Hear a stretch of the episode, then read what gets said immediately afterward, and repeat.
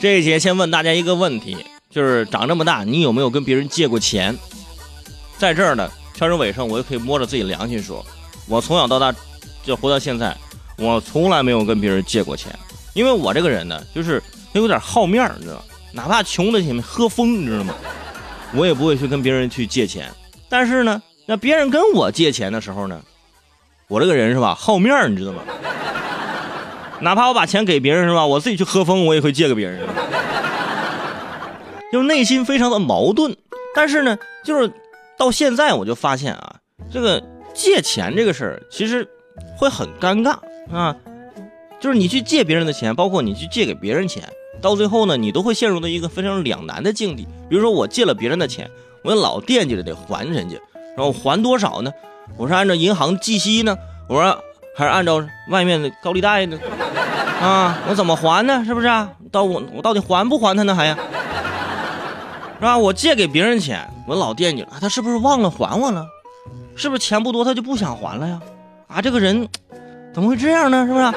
就每天自己内心会做很多的戏，你知道吗？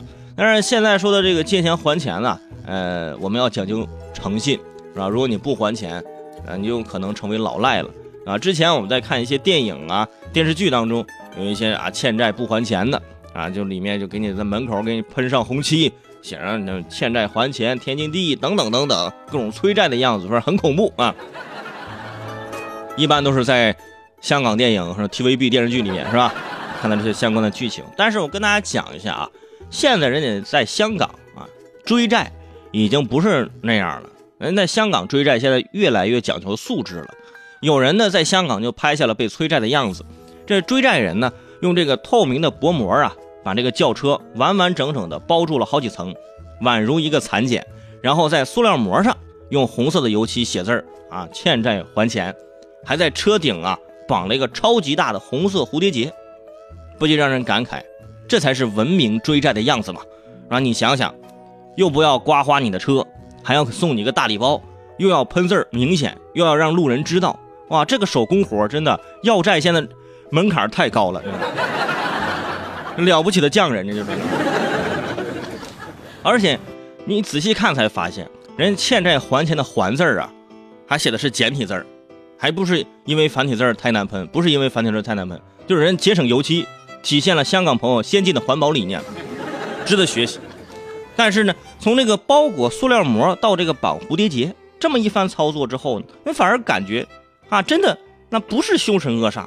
竟然有点贴心呢啊！车主一看，哎呀，整个车被包上了啊，没有关系，轮子还在，说明他们不是很急啊。文明追债，人人有责，催债的把车保护好，说不准明天这车就是他的了，是吧？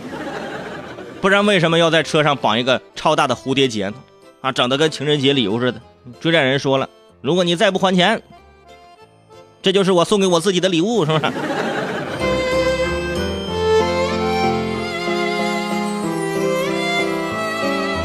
主要是这个场景，你真的觉得似曾相识，啊啊，要有这个装饰物，还要不刮花车，还要醒目，还要让路人都知道，啊，除此之外，你还得让别人都清楚的你花钱搭理了。说真的，这难道不是婚庆公司的结婚花车吗？是不是？啊，我觉得啊，这就是因为咱国人呐矜持惯了，有的时候就是抹不开啊，就是太矜持了，让人还钱就成了一门学问，在我们的生活当中。欠债不还钱，通常分三种情况，给大家总结一下啊。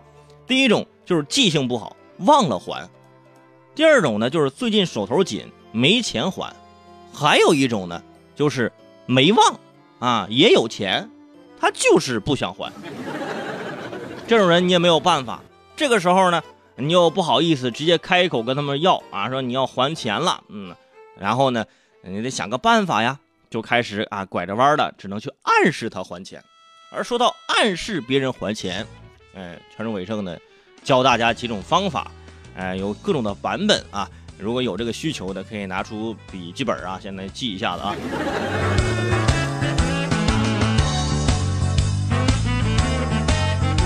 好，都拿出来了吧啊？啊，让别人还钱，暗示别人还钱，首先有电影版，电影版是就这样的。如果上天能给至尊宝一个机会，他会爱紫霞仙子，这多少年来着？啊，一万年，哈哈，一万年是吧？一万年，呃，一万一一一万一万，这个数字，哎，听着有点耳熟啊，一万是吧？哈，你好，哦，好像欠我一万块钱是吧？这是电影版，还有歌曲版。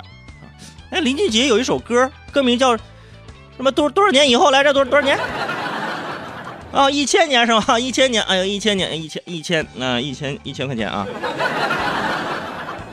还有啊，文学版。哎，这个唐诗，这个唐唐诗几百首来着？